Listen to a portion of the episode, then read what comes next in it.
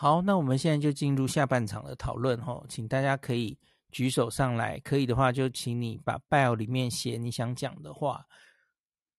那我们先请 Pauline 好不好？Pauline 要不要跟大家讲什么话？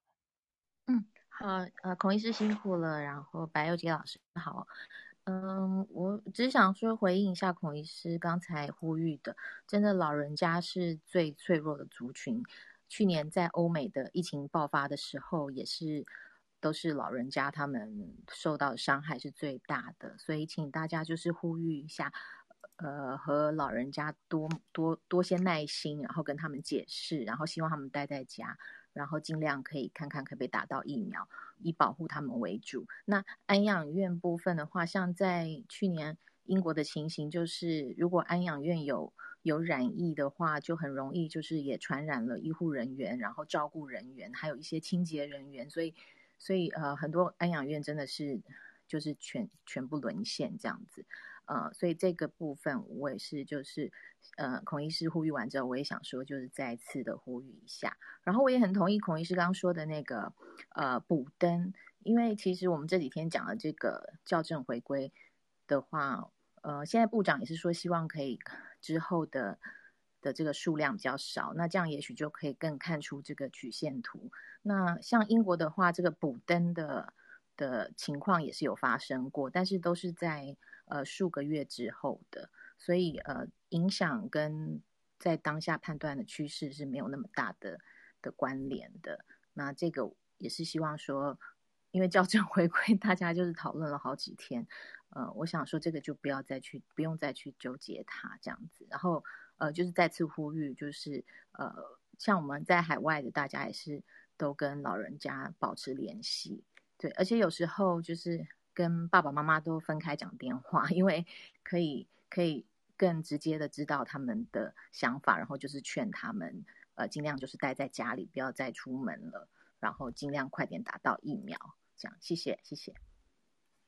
好，感谢 Pauline 学姐的提点，然后是请先请恩典护理站好不好？然后你打了蛮多东西。好啊，谢谢谢谢孔医师。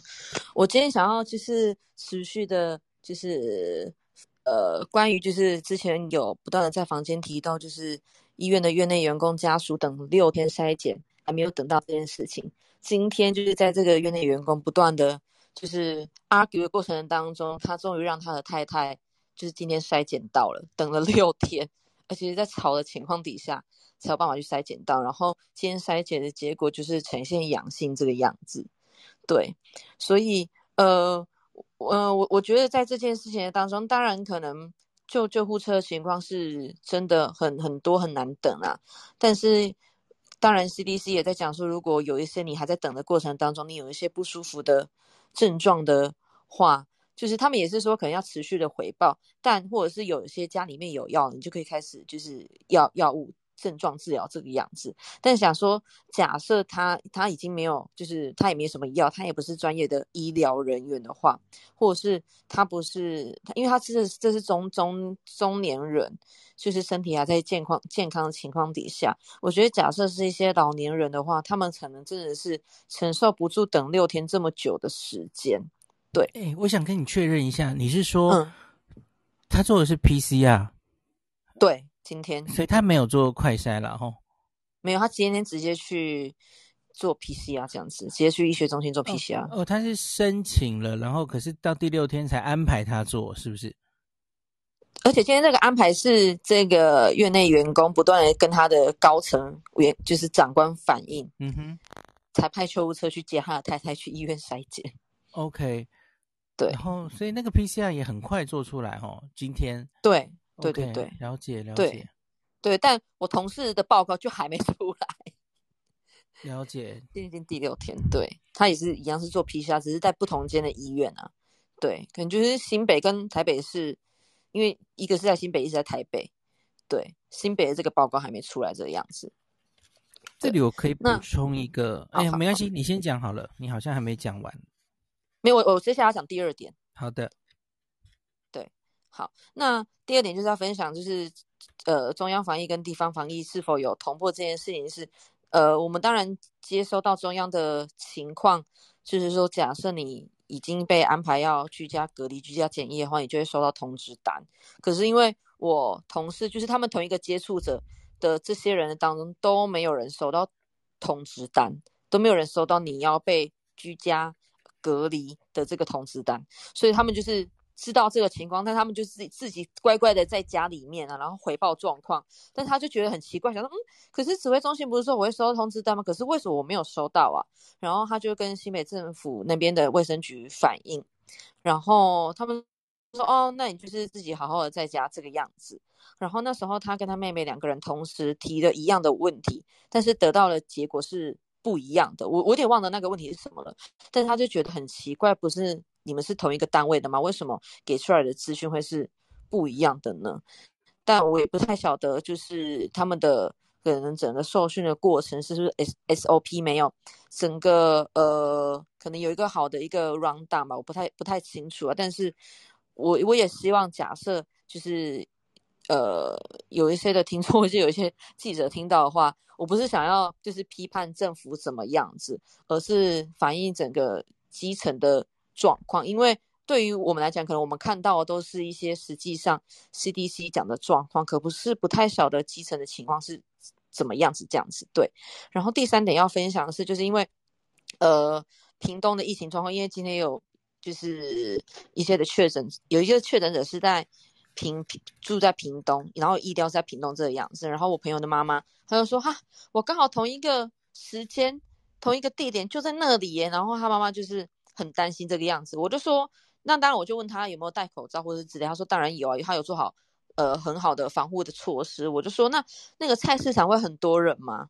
因为在我家楼下的菜市场是呃少蛮多的人呐、对，因为在台北，然后我不太晓得屏东的状况，所以我就问他，然后他就说屏东菜市场还是很多人呢、我说那你都。多久去买一次菜要出门这样子？他说他都一个礼拜出去一次。我说是哦，可是没想到屏东还是这么多的人这个样子。所以我觉得，如果假设有一些听众你是住在南部的话，真的是要好好的就是教育这些的长辈。真的是非必要不要出门，因为这妈妈她算是比较警觉性比较高，她的女儿都会教育她这个样子，她讲说叫她不要常常出门，所以她女儿呃这个妈妈就是乖乖的一个礼拜就是出去采买这个样子，对。然后第四点是我这个没有没有刚来不及打完，就是医学中心 AZ 疫苗是不是呃已经开始开打的呢？因为我有些的同事开始接受到医院就是。就是建议强制他们需要开始施打 AZ 疫苗，因为之前其实还没有强制，对，但现在因为疫苗情况，呃，因因因为疫疫情的变化之下，所以现在就是医院，呃，我自己服务的医院就开始强制医呃相关的医疗人员开始施打了，包含第一线的医护人员是必须要施打，而且其实在医院当中，他们也都做的蛮谨慎的。假设你没有。呃，实打去工作的话，呃，我印象中我没有汽车的话，就是要呃三天要做裁剪。然后假设如果你是一个礼拜，呃，如果你已经有打过疫苗的话，跟你打完第二剂那些这这三个阶段整个的措施都是不一样的这个样子。所以呃，当然我觉得很感谢医院，也很感谢就是政府，非常的保障医护人员的权益这个样子。这是我今天的分享，谢谢。十万。已经开始打的意思喽，因为前一批应该是打完了，嗯，对，因为我的我的群组里面是这样子讲，对，所以大概已经开始打了哈。建议大家明天他们开始要去打。医护人员没有办法做到强制施打吧？他就，就当然也是要看我，嗯嗯，嗯，我觉得也是看每个人的意愿，因为有些人他如果真的是不打的话，可能医院赖他不了 怎么样吧？对呀、啊，能能怎么？强制大家呢？对，哇！结果一回神，一堆人又举手了。好，我看一下，我看一下大家想讲什么哦。OK，好，那个先请黄医师好不好？嗨，学长，我声音 OK 吗？可以，因为我今天换完座椅手机。嗯，没问题。对啊，我刚看到我们医师群组就是有讲说。某某开始不配送医院及医院周围的一个区域。你说不配送？对，不配送。我觉得看到这个，还心中其实有一把怒火 在燃烧。我我昨天有看到插主单不送医院饮料，我我我同事很，我同学很难过这样子。其其实我们这一年来，几乎如果是外送。也是都没有进到医院，像我我去癌医值班，我们根本晚上那边是空无一物啊。嗯哼，我只能叫外送啊。我如果不叫外送，我就是 NPO 值班。OK，NPO 就是不吃东西的意思哈，禁食。对，完，嗯、对啊，全禁食值班呢。所以我看到 Momo 这个，说实在啊，我平亏我平常从他们那边订了那么多东西。诶，那那个，咦，我老婆这两天倒是带了很多大家贡献给医护人员加油的吃食回来，就跟去年四五月一样。我现在就正在喝，我老婆不喝咖啡的吼，所以她她送我一杯就路易莎叉叉店 哦，哎，给医护加油这样子。台湾有你们守护真好，可能真的是看店家吧。嗯哼。嗯哼对啊，我我看到 Momo 这个，这好像是刚刚才出来的消息，okay, 可能会上新闻吧？哦，啊，不知道，但但我我觉得其实是蛮生气的，因为现在大家没办法出门，像像我老实说，我六日哦，我连下去丢垃圾都没有，哎，嗯哼，我是礼拜一要上班前要去开车，我才去丢垃圾。我们真的是很克制的，我是连大门都不出去的那种，哎.就现在跟我说。就连宅配都不行，都不愿意送。哎，那那我问你哦，你的这个同温层有没有听到一些在加护病房重症的状况？就蛮惨的啊，嗯，现在几乎都满床啊，或是急诊，嗯，急急诊，呃，因为现在是限一二级，但是虽然是限一二级，病人不多。但是状况都很糟，OK，其实会留下来。所以三四级不准进医院了，是不是？不收了？呃，应该是我们我们医院呐、啊，我不知道其他医院状况。Okay, 了解了解，直接一二级。对，因为之前、嗯嗯、对，因为之前就整个瘫痪了，在还没有管制之前就很多轻症想来筛检，对不对？对对，嗯、真的超多超多轻症跑去急诊筛检，那急诊他们基本上就是整个就翻掉，后来就只好就是说我们只收一二级，不收三四级。三四级如果只是为了筛检，呃，要么就是去门诊一病门诊筛检，或者是去别的地方筛，要不然真的是没有办法处理。呀、yeah.，对对啊，加护病房也是哈，我看到好几个加护病房。的学弟 就是都哀嚎说：“哎、欸，好快就满了。”对，现在真的是很满、嗯。像我们病房的负压隔离室间也是 O2 就开始掉啊，嗯哼，然后就就是也是准备要转加护病房。嗯哼哼，而且就前我有跟你讲的那病人，就是他竟然还跑出来。哎，是上新闻的那位吗？今天有一位，呃、我不知道有没有。嗯，真的有上新闻吗？我我是没看到。OK OK，有一个类似的新闻，嗯哼。哦，真的哦？可那个那个好像是轻症，然后说什么，因为他手机没电，然后医护人员没有给他处理好，然后他就 很莫名的新闻。嗯嗯。哦，那应该是不同人，因为我们那是游民。OK。他没有手机，嗯，他就纯粹就是觉得你为什么要把我关起来，所以我就出来。我天哪！从对，然后半夜他离出来，对，他就穿过 buffer room，就是缓冲区，然后出来，然后跑到走廊上，那被别的家属发现，我的妈呀！后来就把他抓回去，然后只好反锁门，然后开监视录影器，然后清消整个走廊。我的妈！而且你知道，我们科病人又是做化疗的，雪球大家都零科这样，是是是。是 哦，听起来好惊悚哦！对啊，超惊悚啊！就不过因为好在那是我们最近都叫病人不要出来散步了，以前都会叫病人出来散步动一动，现在是叫他们不要。然后你如果 OK 的话，你就算躺在你的床上，口罩也给我戴好。OK，嗯嗯，对，我们现在是超级严格要求我们的病人，嗯，真的。对，再度提醒大家吼，没事不要去医院嘿。对，医院现在是最危险的地方，越大的医院越危险，这样子。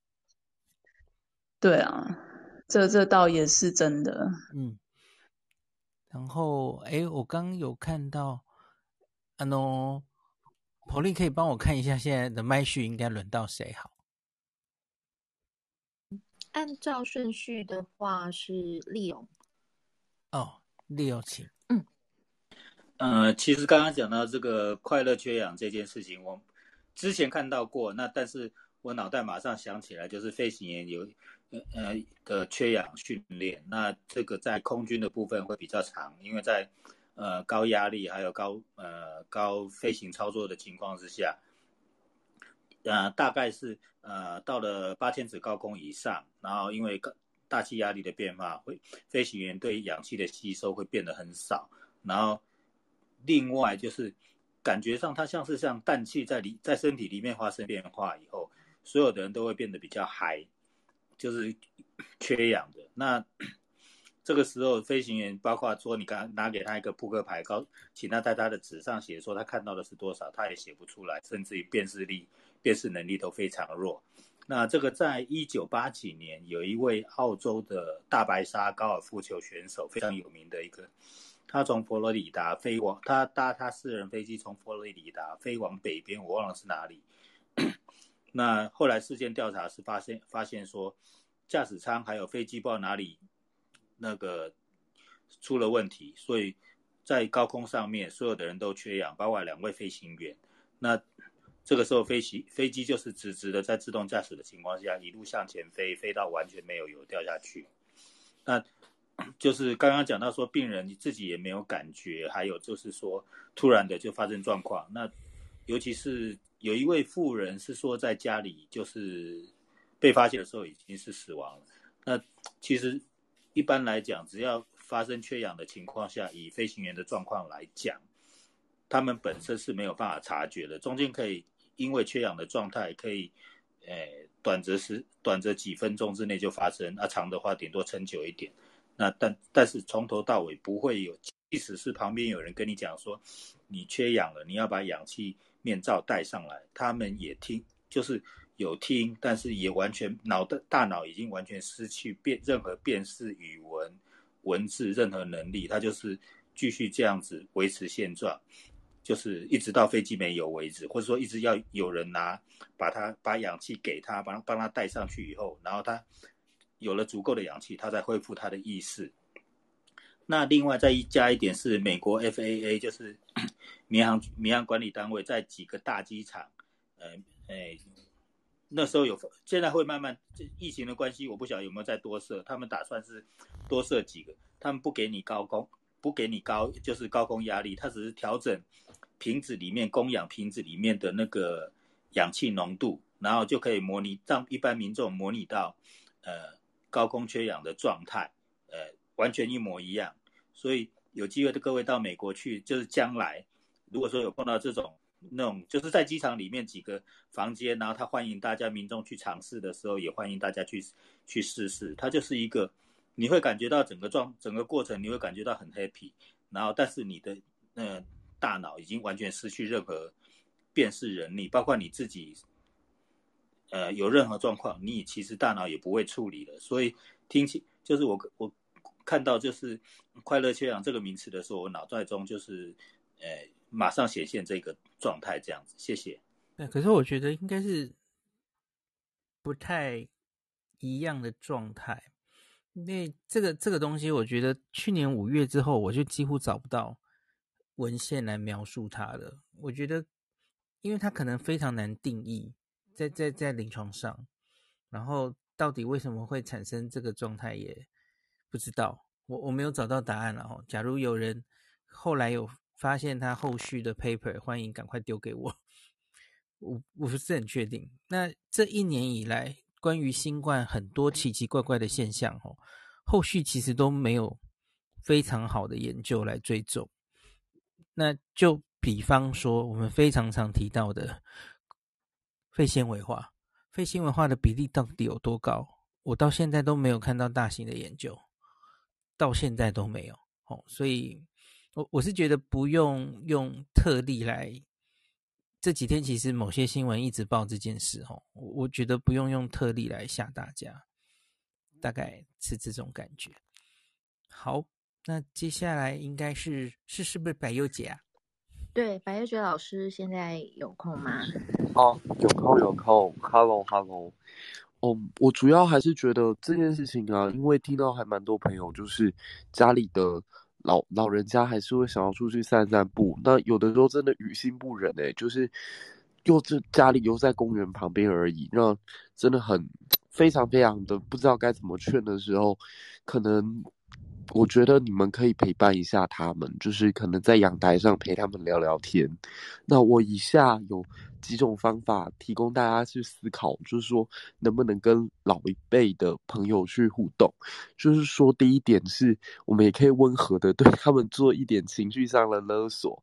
就是以前我们在小的时候，都常会听到父母告诉我们说，我们这样做是为了你好。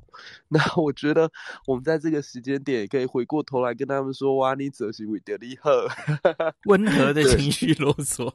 OK，对对对对对，因为因为我觉得。其实，其实，嗯，老人家有的时候还蛮吃这一套的诶、欸嗯、就是我我发现我们其实好久都没有对我们家的呃长辈这么温和。我们可能对外人是很温和的，觉得这件事情很容易。特别我在教高中生的过程，我都觉得我对高中生讲温和的话好简单哦。可是我好少对我的父母讲这样的话哦，然后就偶尔讲一次，就会发现，哦哟，他们就会。好像还蛮开心的，嗯 嗯，那对啊对啊，我觉得大家可以试着去跟他们沟通看看啦。没有，真的，这说真的，其实没有人是不能沟沟通的。如果我们连自己的爸妈都沟通不了的话，我们都把我们的温和放在别人身上，然后都没有放在自己父母身上，也怪怪的。对，然后第二个就是呃，第二个就是希望能够。大家能够把自己平常对外人的容忍呢，嗯，也放在自己的父母身上。我我常会觉得我们好像都会对外人比较容忍，然后对于父母比较哎哦，你你看都不挑外国这样子那种感觉。对啊，其实实我觉得一样啦，就是我们就试着跟他们沟通。然后第三个是。也要保持好我们自己的心理健康哦。就是大家如果真的觉得心情很焦虑或真的很不舒服的话，因为我觉得待在那个 work from home 这段时间里面，跟跟以前待办公室或至少还有一个通勤回家的时候可以想事情做什么事情，有很大的落差。对，那所以我觉得大家就一定要保持心理上面的健康。真的没有办法的话呢，我们就一起到这个网络上。大家稍微串联串联，然后在 Clubhouse 聊聊天，真的会好很多。真的，我我自己的个人感觉。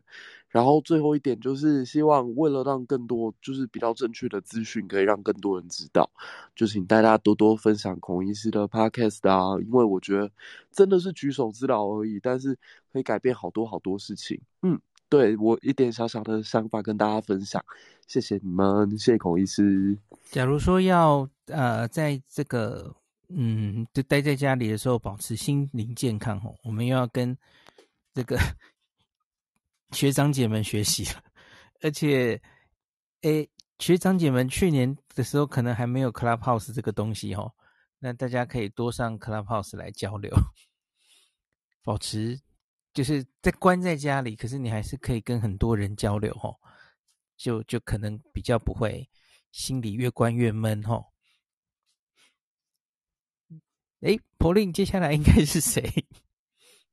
接下来是 Sarah。Hello，孔医师好。好，Sarah，请说。姐姐好，跟恩典护理站学姐好。对，我是卫生所护理师。那呃，我最近最近这几天的负能量超级爆表，因为我才刚打完 AZ，大概今天第四天，然后我又接下防疫工作，然后所以那个值班手机就是 一直都挂着，然后一些。群主的一些需要追踪的名单，就是要紧盯着，所以其实压力也真的是超级大。然后，呃，很多工作也是刚接，所以有些不熟悉的部分，真的压力会很大。呃，所以其实 最近的情绪开始有点不稳定的状态。那我还是要跟大家呼吁一下，就是说，呃，我为了让我们那个基层的防疫人员在做疫调的时候更容易。我会希望大家能够在，毕竟在家里可能平常现在出去的足迹可能也少了，但是还是希望能够大家去做个登记。那因为老人家我们还是不鼓励出去，所以尽量由年轻人代劳。所以年轻人如果有出去的话，就是呃足迹稍微注记一下，因为到时候要回溯十天、十四天之前的足迹，这样会比较快掌握一些线索。对，然后。对，如果真的不幸有确诊的状况下，然后所以还是要再一次呼吁一下大家，还是尽快把台湾社交距离这个 app 安装上哈。其实官方呃呃，我记得已经有新闻稿出来了啦，所以其实大家可以放心去下载安装。呃，越多人下载这个呃这个 app 的效益越高，因为我最呃我刚刚我在我们的群组里面其实也听到有人是说，哎，救护车怎么都没有，他他的那个社交距离 app 怎么没有呃呃浪就是说因为他送的是那一些确诊个案。对，那所以其实越多人安装，其实这个效果是越越明确，越能够帮助到一些可能疑似有接触风险的人。那再还是要提醒大家哈，有些呃假讯息的部分，大家可以把一些嗯，比如说美育仪啊，或是趋势科技的这个赖的账号加进去你的一些家长哎社区的群组长辈的群组里面去，他可以及时那个控控制一些哎，马上及时回应跟纠正一些错误讯息。哎，我确定一下，美育仪现在还有没有在运作？官方讯息其实就是请把那个 LINE 那个集管家加上去，对，这样这样子有大家有正确的认知跟正确的讯息管道，比较不会以讹传讹，然后呃才比较不会慌张。我会个人是这样的建议。对，那呃，我据我所知，现在台南呃台南市已经开始在广设快筛站，不知道孔医师知不知道这个消息？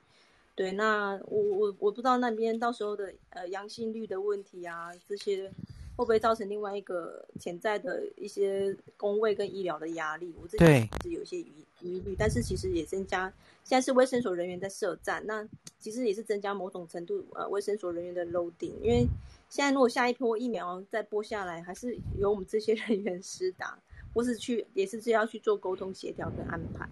那我是觉得我们这一块真的有点已经 很紧绷了，对。然后疫情其实还看不到那个趋缓的迹象，我觉得真的其实我不知道该怎么形容我们现在的处境。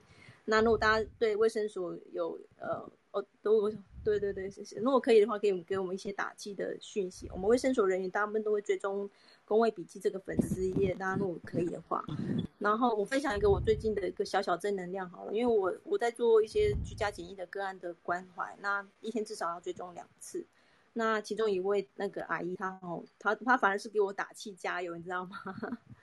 所以我觉得呃，这样子这小小的鼓励，其实对我们来说都是个很大的动力。嗯，对，以上分享。快筛我可以补充一下，因为这几天罗一军其实有一直跟大家。讲齁，呃，指挥中心要定就是做快筛的指引了。那这里我可以先跟大家补充一下，报道者最近有一篇很好的文章，我觉得他其实大家看了可能会有点难过，可是他其实是以就单独以快筛试剂这个角度来来检讨，我们其实没有做好超前部署。大家大家就 Google 报道者快筛，大家大概就很快会找到那篇文章吼，其实有点心酸了吼。那我们现在用的这些国产的快筛吼，嗯，很抱歉，它都没有经过认证。呃，我的意思是说，没有经过大量跟 PCR 比对，然后知道它的呃准确度哦，它就这样赶鸭子上架哦。那所以，我我们真的没有做好超前部署，我觉得没办法，真的就是这样子。我我觉得我们没有做好打下半场的心理准备，心理准备没做好，准备也没做好，嗯，真的是这样。当然准备了某些东西，可是有更多东西是没准备的哦，这这是不能否认的。那总之，快筛了，现在有各式各样国产的快筛了。那我相信接下来它跟 PCR 比对之后，都会有一些它的数字出来。那我们一旦提醒大家了吼，快筛是适用在发病期间之内有症状的人，然后而且要在疫情流行地区做才有意义。那像是台北市，台北市现在快筛阳性的人吼，柯 P 前天是说大概九十五 percent，接下来 PCR 还是阳性，就非常高，非常高。那今天罗一军好像是说九成，总之大概九成到九成五，其实都是非常高的哦。那可是那是因为台北市目前呃盛行率大概应该已经蛮高了，那还有那个他自己这个胃阳性率就比较低哈、哦。那像是罗一军举的例子啦，哈，假如我们这个快筛专一性是九十八 percent 的话，阳性率大概十 percent 的地区，比方说万华，这最近的万华，那伪阳性只会有两成。那可是阳性率假如是一 percent 的地区，比方说刚刚说的台南，可是多半台湾其他县市其实还没有那么呃多病例的话，哈，伪阳性可以高达七成。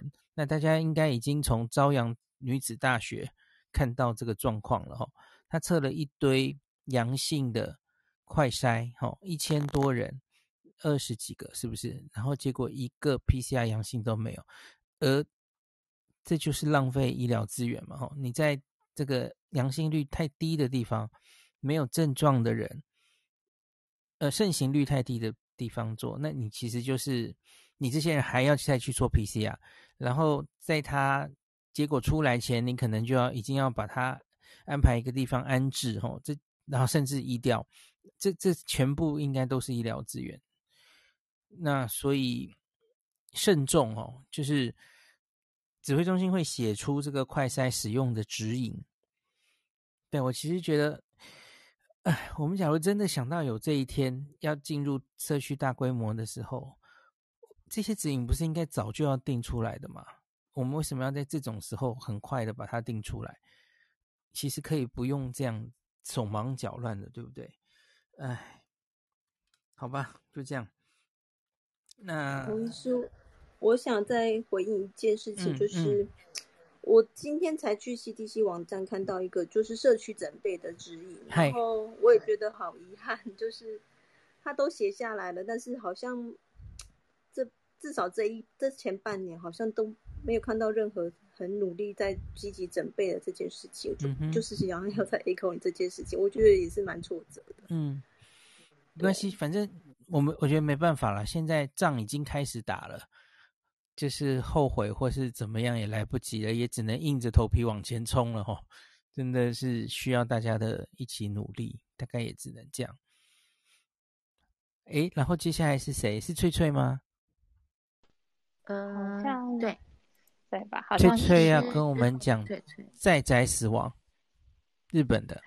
对啊，这是身为一个做了一年多的学姐，我只能说，日本真的现在已经是可以用嘛医疗崩坏来形容。那当然，其实也有像孔医师之前讲了，可能就是嗯比较属于轻症或是无症状的人，基本上就是在家里面。疗养，或者是像现在那个アパホテル，它基本上就已经是被征收成就是拿来防疫的旅馆。这本是可以选，对不对？你可以在家，或是要去防疫旅馆都可以嘛，吼。对对对。嗯、然后像我知道アパホテル是目前大概全国最支持这一个就是防疫的一间旅馆，而且它也都是单人房 setting 嘛，吼，一人一室，没有错。阿帕旅馆，嗯。 对，但是即便是这样，其实我刚好真的这几天也蛮多日本的新闻有在报道的是，其实从三月到四月啊，就是但重症死亡的人数一定是有在升高，但不只是这样，是在这之前已经在家里死亡的人，从三月应该是三十一个人，但是四月就直接到了九十六个人。哇！对，这其实蛮可怕的，而且你指的是轻症在家疗养的这些人里面吗？就是不管是轻症，还有包括高龄的人在内，都是在家里，然后就哦哦不止新冠了，对对，不不都都是新冠，哦、都是但是有的是老人，对，但是是。老人家，然后跟那个原本是轻症的人他们都是在家突然急，因为老人家不用讲，他们就是要等，因为现在其实日本还有一个情况，哦、对，就来不及。了解。然后、嗯、可是更多还有一些病例是像前几天一个京都，他才二十几岁，但是他也是从轻症在家疗养，突然变成重症，可是就是也来不及通报，因为他没有写的很 detail，就是他没有在没通通报之前就已经哦，他有跟医院，哦，他有跟那个负责单位联络，就是前一天联络，但是是到隔一天朋友打电话也发现没有联系，才冲去大家。发现他已经过世了，对，但是新闻上并没有去检讨说为什么这个死者在就是不舒服打电话去给那个负责单位的时候没有当当下做出反应，而是到了隔一天朋友发现完全都没有联系的时候，才发现原来他已经过世。对，现在日本真的是开始面临这样的困境，其实是很可怕的事情。因为这也许代表是说，今天因为我看一下新闻，他是说好像因为他们会定时就是会跟患者联系嘛，就是今天状况如何。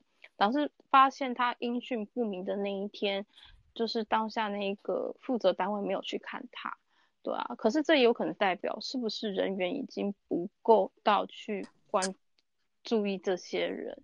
但我自己是，我现在讲这个，其实我有很犹豫要不要讲，因为我觉得会造成恐慌。可是我也很不希望台湾将来哪一天变成这个样子，所以我也一方面是想要提醒大家说，因为像疾管家都有写说一些联系的电话，也许大家可以就是把电话直接登录到自己的手机。那如果假设今天不幸有哪一个人真的。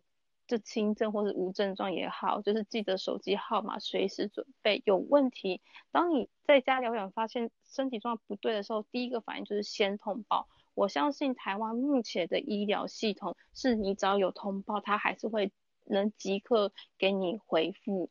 然后另外一个就是，如果说你刚好是你的家人跟你同住，然后他可。人就是染疫的话，那也是记得就是适时的每天可能定时就是去关心他情况有没有怎样，不然就会像，因为其实这好几个死亡他们都是就是一个人住的，对，所以如果是跟家人同住的话，我觉得适时的去关心，如果你家人刚好身体不舒服啊，是很重要的事情。嗯，台湾现在理论上没有。轻症要大家待在家里，对对对对。上礼拜六一度有这样讲了吼，可是后来应该是马上改了，就是确诊有有达成共识了吼，确诊之后六个小时内就要让大家入住，轻重症分流嘛吼，轻症会把你移到这个有很多名词啦，什么加强版的检疫中心或是呃防疫旅馆等等吼，是有医护人员在的那种。初步现在是这样，那双北现在都在尽量征收这样子的旅馆加入嘛，吼，嗯，像台北车站前面的那个老牌的那个旅馆 叫什么名字来着？天成吗？对对对，他就加入了防御旅馆的行列，这样子。嗯嗯嗯，对啊，又不太希望台湾走到这一步。就是日本现在的情况就是已经变成这样，然后我们现在其实。在国外的我们，我想大家都看到台湾的数字，其实对我们来讲，真的这样说很不好，但是其实还是很无感。就嗯，三四百，哎，只要有比前天好或坏，我们真的在意的就是这几天比起来，它的感染的人数的，就是怎么讲，阳性率或什么，对我们来讲，人数不是问题，是那个起伏，那才是一个我们会比较关心的情况。对啊，所以我觉得大家还是乖乖做好防疫，觉得是最好的方式。还有老人家。呃，我要讲一个日子，就是日本人其实他们很在意老人家的，就是死亡率。所以如果说家里有老人家的，基本上他们都会禁止小朋友就是太晚回家。我有朋友甚至直接离家出走，哦，没有开玩笑，离家出走，他就是直接去住旅馆，他就不回家了，因为他的工作太常要接触人群。然后现在这个新的变种病毒，对，太可怕，所以他就是直接心一横。搬家之前，先就是住旅馆一个月，就是不要回家，因为家里的奶奶真的就是八九十岁，就经不起任何的风险，对吧？就大家不要走到这一步，真的。日本昨天的新闻是说到新高吼，重症人数是一千三百零四人，这这一年来的新高一三零四。台湾今天的数字是三百五十五。两块，因为是新种，呃、其实也不是差太多，嗯、大家小心。对，嗯嗯嗯。唯一好处是今天开始有大型的施打疫苗这件事情是唯一的希望。嗯、对对，莫德纳，对啊，希望会好下去。嗯、希望我们的莫德纳也早点到，可能快到了。哎、啊，有下一个讲话的人好像想讲这个，我看一下哈。哦，我刚刚有看到、哦、是新。不是不是不是辛西亚啊，没关系，该先该辛西亚讲。你要说慢性处方签哈、哎，是呃，孔医师好，所有的医护人员好哈，我我真的我只是一个病患的家属，所以我要代表所有的病患跟所有的医护人员致敬。你们真的是危险的一群，也是令人敬佩的一群。那么我今天要问的就是，我住在旧金山，但是我的家人全部住在台湾哈。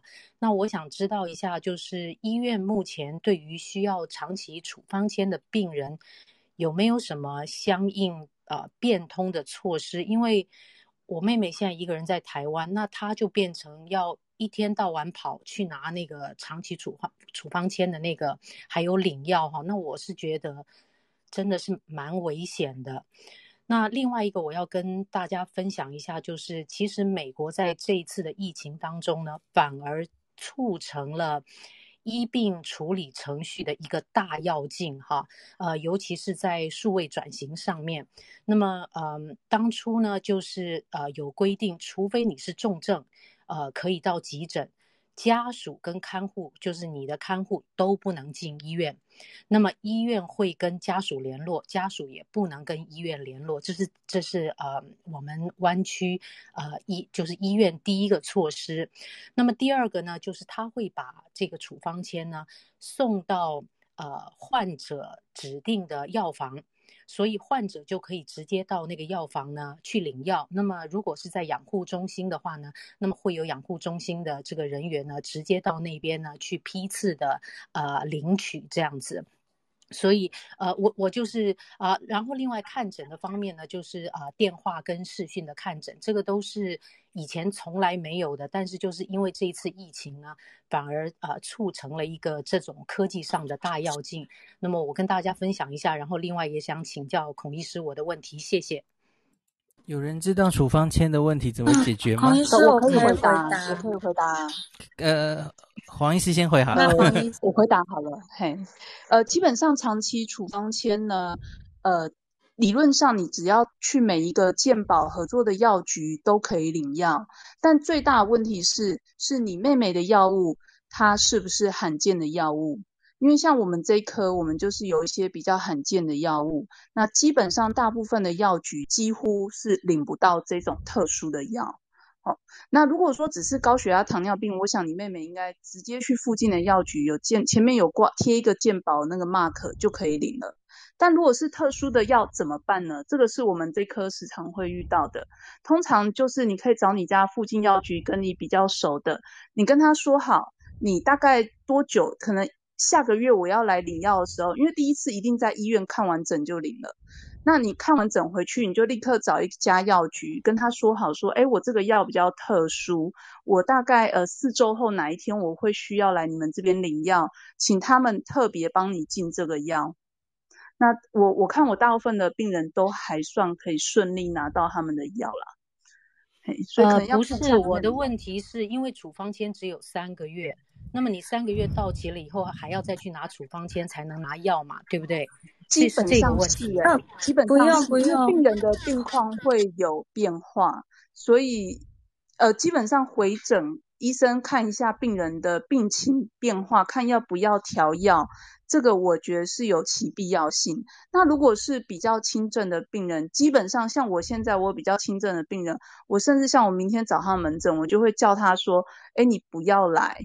你不要来大医院，你的状况你其实可以在附近的医院解决，或者是说我会跟他说，哎，你的状况啊，其实你可以不用在现在疫情正在往上的这个时候来医院，你可以等个两个礼拜、三个礼拜你再来，我会帮他，我会跟病人做一个这样调整，所以其实是要看你妹妹的病情，再决定怎么样处理会比较好，因为有些病真的不用来大医院。那他有办法拿到处方签吗？就是从药局不行哦，一定要医生对不对？孔医师，我可以回答一下。嗯、那个现在有开放，我们有紧急就是修法，就是可以透过视讯，然后已经开放四千零一十二所医院，这嗯、呃、可以用视讯的方式开立。呃，这个是今天那个呃，对，这是新的。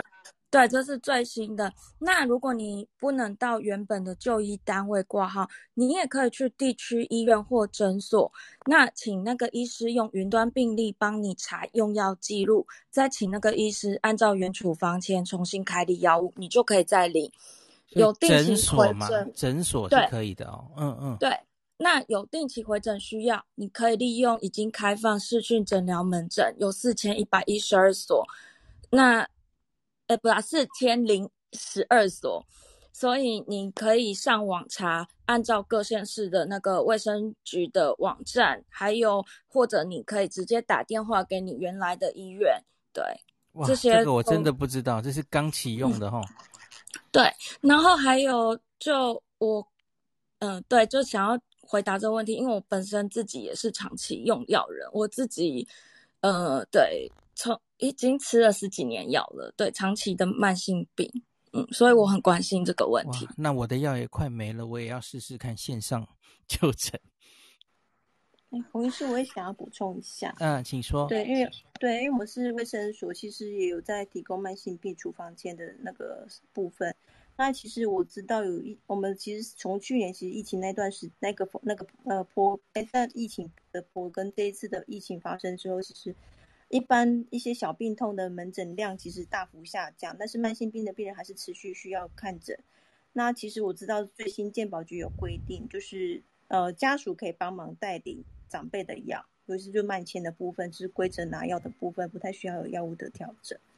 对，这一块是我觉得也是对长辈帮助蛮大的。对，因为毕竟这次疫情还是以长长辈是，尤其还有慢性病的长辈是最最受波及的，给大家这个资讯。是啊、因为您是在呃卫卫生署做事嘛，所以我想我想讲一下我们啊、一般老百姓的这个想法哈，啊、要我们老百姓再去医院，然后再去带领或什么，其实危险性是蛮高的。所以刚才呃有有一位有一位。啊、呃，刚才讲说，呃，有开放这个云端视讯，然后如果说医院可以直接把长期处方签放到啊、呃、我们的诊断的领药单位的话，嗯嗯，那我觉得这个措施就太好了。对，但是如果你要大批的年轻家属再到医院去，其实我觉得医院跟病患又增加了一层风险。嗯、也不要啦，也是不要。谢谢。嗯，最好不要。这个点我也可以稍微回应一下，嗯嗯，就是说。其实这段时间其实也蛮多大医院的处方签转到我们卫生所来领，所以其实一般诊所呃可以看云端药历，它可以照呃原本的呃医学中心的药的处方再来开，然后一样照拿，所以其实这是没有问题的。这样不知道有没有回答你的问题？好的，谢谢你。看地方哈，因为双北的话，也许尽量都不要去了哈。假如还是，但我觉得还有，嗯嗯。我觉得还有一个很重要，还是要看疾病啊。对，假如只是长期拿的什么高血压、糖尿病，然后也已经五六年都没有换药的哈，可能就没有那么重要了哈。可是有一些病真的其实还是要给医生调啊，或是看一些抽血结果等等，比较复杂哦。所以每个人状况其实不太一样哈。对，因为我我们这科是遇到是比较复杂的病人，所以如果说病人不来，其实他如果不来，他可能会有生命危险。那这样子我会觉得他反而还是要来医院，但是要做好防护。然后我发现好像在台上大家都讲完了，刚刚我是看到舒曼的 bio 写说周指挥官，你那是什么意思？他有说。他有说是不是周指挥官啊？就是因为刚才大你们有在讨论那个四十万 A 粒什么时候解封嘛？哦、对对对，对，那刚好我有一位对后天，然后我刚才不小心被我打成下周三，然后后来我回去翻他给我的 message，发现哎不是不是，是因为已经过了一个礼拜，所以是本周三。哦，周三就开打了。嗯，另外黄医师刚有提到说 Momo 不配送嘛，那其实已经上新闻了，TVBS 跟那个某呃东森新闻都有报了。那 Momo 的公关出来解释说，因为他们必须要保护他们的物流人员安全，而且他们其实也是发给那个宅急便啊那些，或者是邮局，或者是其他的物流公司配送。那物流公司嗯有反映说不愿意配送，那他们做这个措施还有另外一个我个人的想法啦。就是如果说物流的人进到医院去送货，那再把东西带出来带出来，那如果他本身防护没有那么好的话，是不是反而会又把病毒带回社区？所以如果说，嗯，就是能够就是尽量就是不送，是不是反而也是在保护其他人？就。嗯，我不懂这件事情，所以其实我觉得这件事是可以讨论的。对，那嗯，医护大家都很心疼，所以但那但是我们也知道，就是在疾病面前，有些人会怕。就像呃，我们都知道，AIDS 你跟他拥抱不会怎么样，但是有些人他就是会有莫名的恐惧。那如果说一般民众有这样的恐惧的时候，也只能体谅，对啊，嗯，这是我一点想法啦。是不是尽量寄到家里就好了？嗯，对对对，这样其实我觉得也是保护医护自己，因为你假设你就是配送一些食品，那你又要带回家，那家里可能有老人小孩，是不是也多一层风险？对啊，嗯。就别的所有的网购会不会也跟进 Momo 说都不不送医院哦？嗯，就觉得大家现在这个时候就互相想的善意一点好了。那还有刚才翠翠有提到说日本的问题嘛？那因为我在日本住了十几年，其实日本这个问题不是现在才有的，要不然就不会有那么多所谓的无缘死。就是孤单一个老人死在家里的问题。那我有试过，因为我们之前在大学有做一些田野调查。那说实在话，日本的那个呃叫做什么？他的那个行政，他们真的动得非常非常慢。他们是日本工作过的人应该都知道，他们有一个叫后链搜就是你一定要先。跟上面的人商量，你才能有下一步的动作。报告商量之后，才能有下一步动作，所以会导致他们在临机应变上，甚至你病人通报之后很难，就是马上就是派救护车过去或什么，那个是长久以来的行政弊病啦。所以真的也不是现在才这样。对，我想要解释一下这个，嗯。顺顺便提一下，就是还有一个原因是，其实最近是那种轻症的人，他可能就是直接转重症，就是这几天这这一个月这样的病例好像是比较多的，还有包括通报这一点。还是提醒一下大家，知道那个日本的通报系统到现在还是用传真机，而且这些病例全部都是用手写，不是电脑打的哦。所以这就是为什么日本在统计的部分真的是蛮弱的。对。所以虽然我们塞车，可是好像还好，只是我们的 传染病通报系统原来有二十几个栏位，然后让大家都忙疯了吼。那所以现在有比较改善了。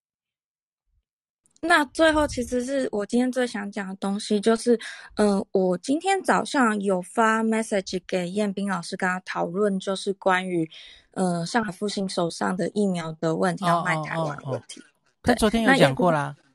对，然后彦斌老师今天早上又特别去那个。网站找了他们的那个出货量那些东西的资料给我，然后说我们还是合理判断他手上真的不可能有疫苗。Yeah. 那还有就是香港最近因为呃辉瑞那批疫苗批号有问题，然后加上它有受到污染，嗯、呃，还有瓶盖没有锁紧外漏，那已经退回去了。那退回去现在还在等德国原厂给他们。那既然你要等德国原厂批货来，那就表示现在手上应该是不可能有现货的。那这个是今天我早上在香港政府的新闻网，呃，查到的讯息。哎，可是这个瓶盖的事情好像已经蛮久了，发生蛮久了。嗯，呃、三月底的事情，但他们到四月底才处理。OK，就是退回去，然后希望他们给一批新的嘛，吼。对，但到现在还没有消息，嗯、所以就会，然后我也问了香港的朋友，因为我公公在香港，嗯，他说，因为他是呃四月十二号就打完，所以他去帮我就是打电话问了香港的那个机关署，他们现在辉瑞还没有重新开放打，预计是下个礼拜。但是正确时间不确定，那那我们是求证了香港的机关署，还有那个新闻也可以在香港的那个官方的新闻网看到，都是最官方的讯息，所以我就合理的推测，请大家不要在那边骂说为什么我们不跟上海复兴买疫苗了。所以是三月他出事之后，他一直停打到现在，是吗？对，哇，OK，了解了，嗯嗯。因为他他四月才退回那一批官方的那个正式文件才出来嘛，这个、那你现在不可能马上补得到货。嗯嗯嗯、那上海复兴手上如果真的有这么多货，就不用等德国原厂再补给他了。对呀、啊，对，谢谢。这奇怪的无中生有的奇怪新闻哈。我觉得就是一些嗯嗯谣言啦，那我也希望借由这样，就是大家来破解谣言，真的不要再骂说我们为什么不买疫苗，因为辉瑞如果有货，马来西亚、日本到处都抢着要，对啊。可是我看就那些某些节目在沸沸扬扬的说他们卖不掉，然后 要处理掉这些有瑕疵的。的的复必泰疫苗，然后要卖给我们，这样子就讲的绘声绘影，又觉得好，这是搞什么？所以就希望大家不要被这些错误的资讯蒙蔽，然后有什么问题，真的你可以写信给官方，官方都会回答你。那你不要管官方他给你的是，呃，他不想跟你讲实话或什么，但至少明面上的东西就是这样。可能不可能都是这样，对啊。对。那大家有逻辑的人自己去思考判断一下。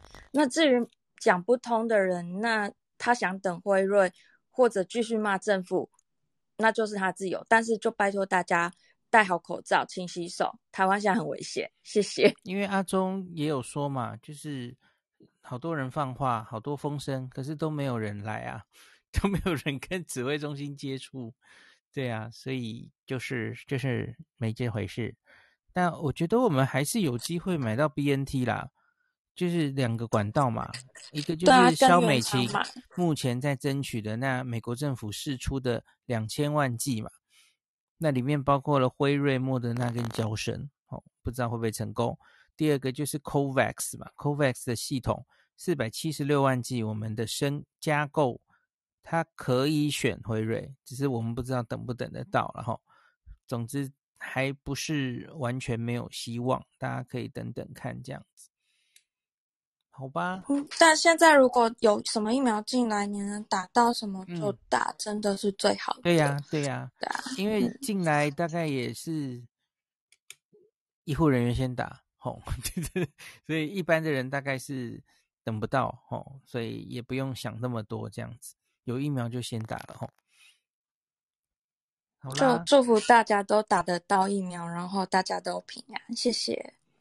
那今天就差不多了，那我就再开一分钟，然后晚上等一下去上传这两段 podcast，然后我要用 MP 三档，然后他就不会再有问题了。我我呃，今天晚上有的忙了，我还要把前面的全部都 转成 MP 三这样子。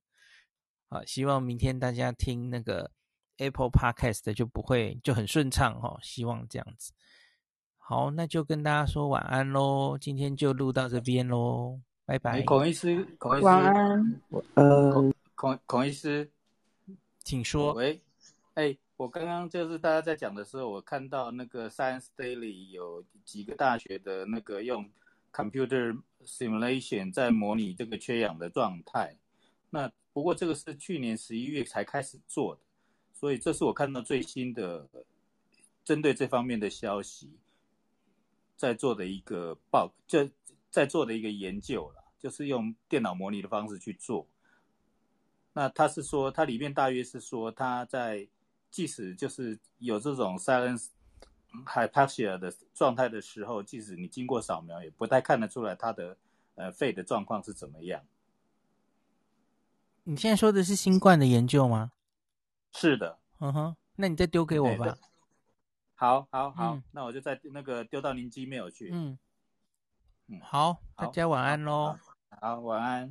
晚安，谢谢孔医师，孔医师辛苦了。晚安，晚安。辛苦了，辛苦了。